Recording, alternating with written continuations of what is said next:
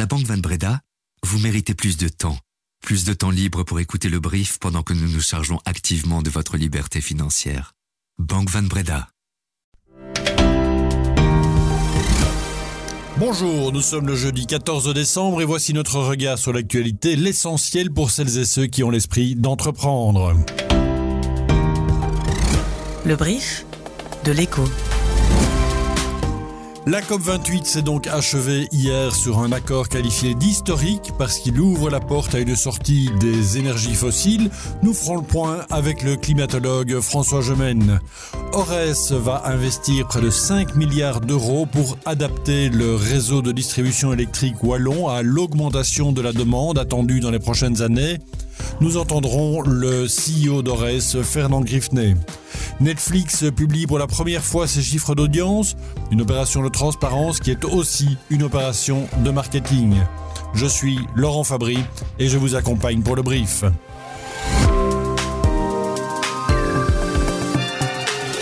Le brief, cette info, dès 7h.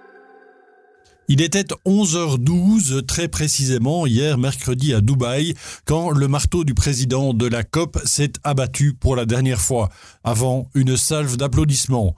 La COP 28 s'est donc terminée sur un accord après deux semaines de travail et de débat parfois houleux, un accord autour d'une formulation très alambiquée mais qui inscrit pour la première fois une sortie très progressive des énergies fossiles.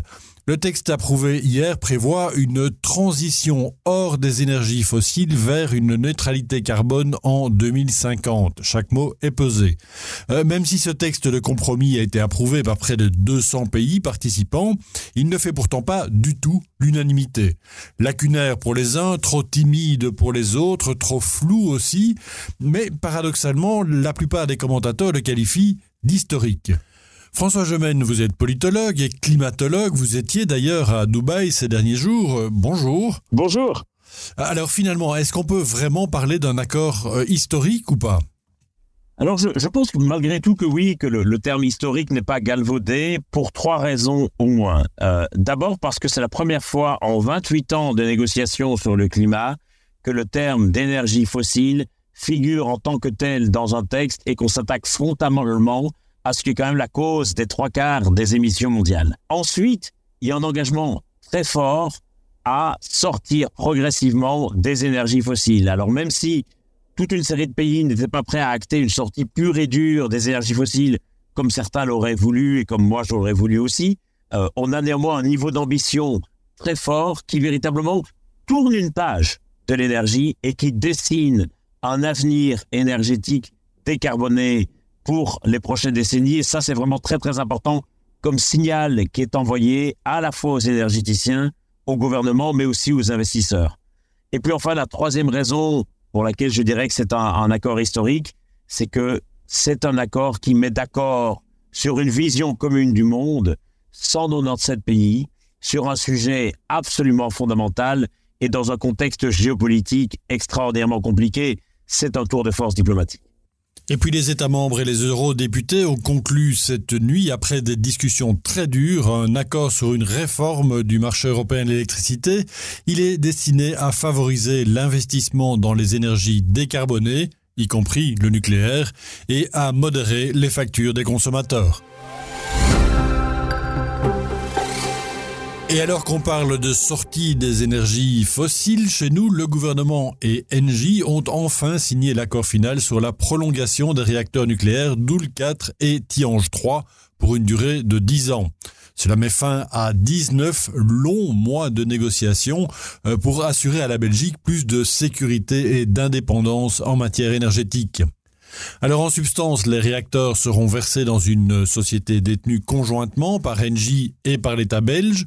Leur redémarrage en 2025 nécessitera encore un investissement de 1,6 à 2 milliards d'euros.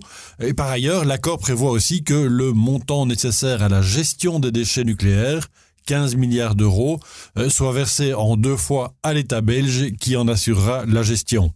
Mais il reste encore quelques étapes à franchir avant que le réacteur ne puisse redémarrer en 2025, comme l'explique Tine van der Straten, la ministre de l'Énergie, au micro de Maxime Van de Weyer.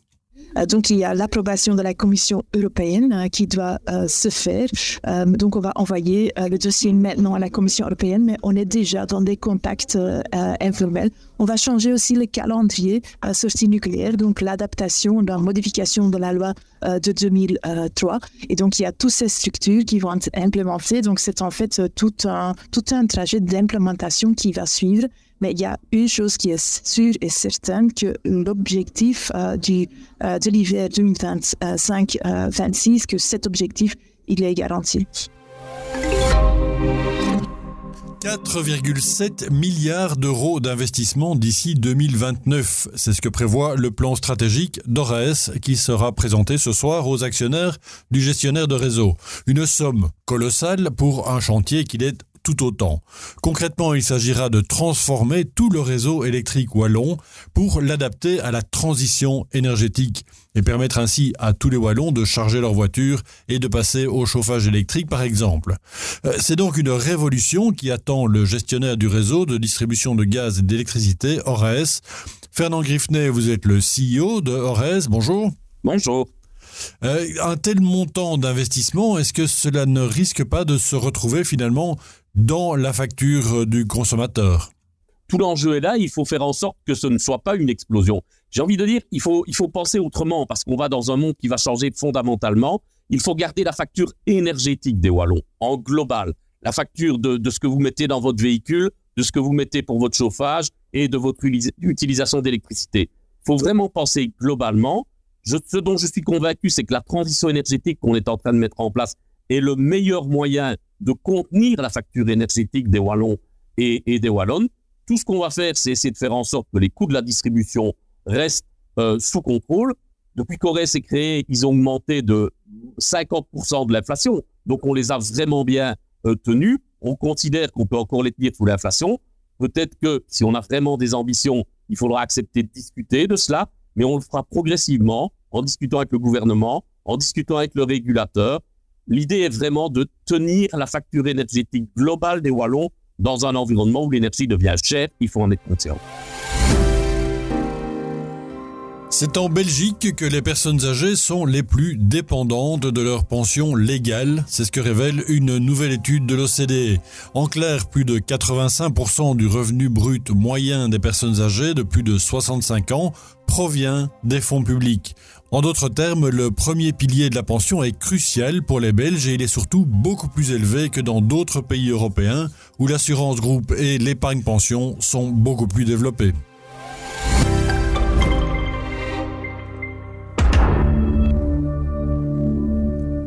C'est une première. Euh, Netflix vient de publier ses données d'audience. La plateforme avait toujours refusé de donner des chiffres précis sur les performances de ses films et séries, mais le géant du streaming fait un effort de transparence inédit et s'engage à publier deux fois par an un rapport d'engagement pour l'ensemble de ses contenus. Ici, pour les six premiers mois, la série The Night Agent se place en tête du classement avec plus de 812 millions d'heures de visionnage. Cette transparence de Netflix, c'est du jamais vu donc depuis son lancement. Alors pourquoi publier ces données aujourd'hui? Euh, La réponse de Louis Ouillard, il est professeur en communication à l'ULB, spécialiste dans les industries culturelles et créatives. En fait, euh, effectivement, Netflix a été régulièrement attaqué pour le caractère euh, opaque qui entoure ses audiences. Pourquoi Netflix le fait aujourd'hui? C'est sous la pression de deux catégories d'acteurs. La première catégorie d'acteurs, euh, ce sont les, créateurs de l'industrie audiovisuelle, scénaristes, producteurs, réalisateurs, qui euh, veulent avoir davantage accès à des données d'audience, euh, notamment parce que le succès d'un film ou d'une série va avoir des répercussions sur leur niveau de rémunération. Et donc il y a eu des accords entre le syndicat des euh, scénaristes américains euh, et la plateforme de streaming qui ont eu lieu à l'automne. L'autre catégorie d'acteurs qui fait pression sur Netflix, ce sont les annonceurs publicitaires qui ont besoin de savoir finalement quelle est l'audience des films et des séries auxquelles sont accolées des publicités, puisque Netflix aujourd'hui commence à déployer son offre publicitaire un peu partout à travers le monde. Clap de fin pour l'E3, l'Electronic Entertainment Expo, la grand-messe internationale du jeu vidéo, c'est définitivement terminé. Bah, ce n'est pas vraiment une surprise. Après 28 ans d'activité, le plus grand salon du secteur, qui était basé à Los Angeles, ne parvenait plus à convaincre les fabricants de consoles et éditeurs de jeux vidéo. Et puis, depuis la fin du Covid, le salon avait clairement perdu de son prestige. La fin d'un tel événement pose évidemment question sur l'état de santé du secteur, d'autant qu'en 2022, le secteur du jeu vidéo était en recul, une première depuis l'an 2000. Alors, inquiétant, pas vraiment en fait. La fin de l'E3 repose surtout sur une mauvaise gestion. D'autres salons sont en pleine croissance, comme le Gamescom de Cologne, et, et, la baisse de régime du secteur en 2022 suit en fait des années records et subit aussi quelques reports de lancement de titres importants. C'était attendu, la Fed a une fois de plus décidé le statu quo hier soir lors de sa dernière réunion de l'année, et ce malgré le recul de l'inflation mesuré à 4% en octobre et en novembre, un niveau plus bas jamais atteint depuis deux ans.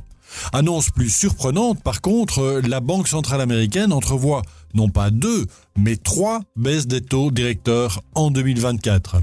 Une perspective qui a surpris les marchés financiers, ce qui a provoqué dans la foulée une chute des taux américains et surtout une hausse des indices de Wall Street.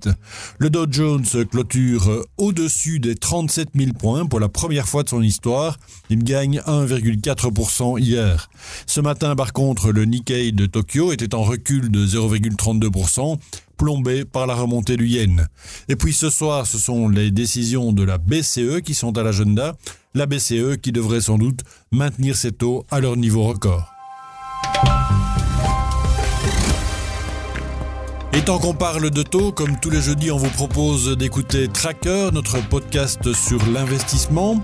L'épisode 49 a un petit goût d'aventure. Je ne vous en dis pas plus. Une série à retrouver sur toutes nos différentes plateformes comme d'habitude. Merci à Julia Vanderborg qui a préparé cette édition. On se retrouve demain.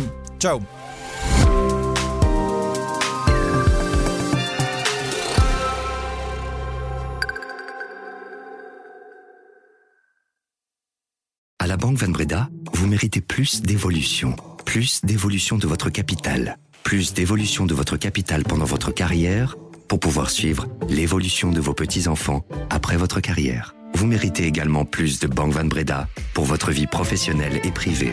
Banque Van Breda, réservée aux entrepreneurs et aux professions libérales.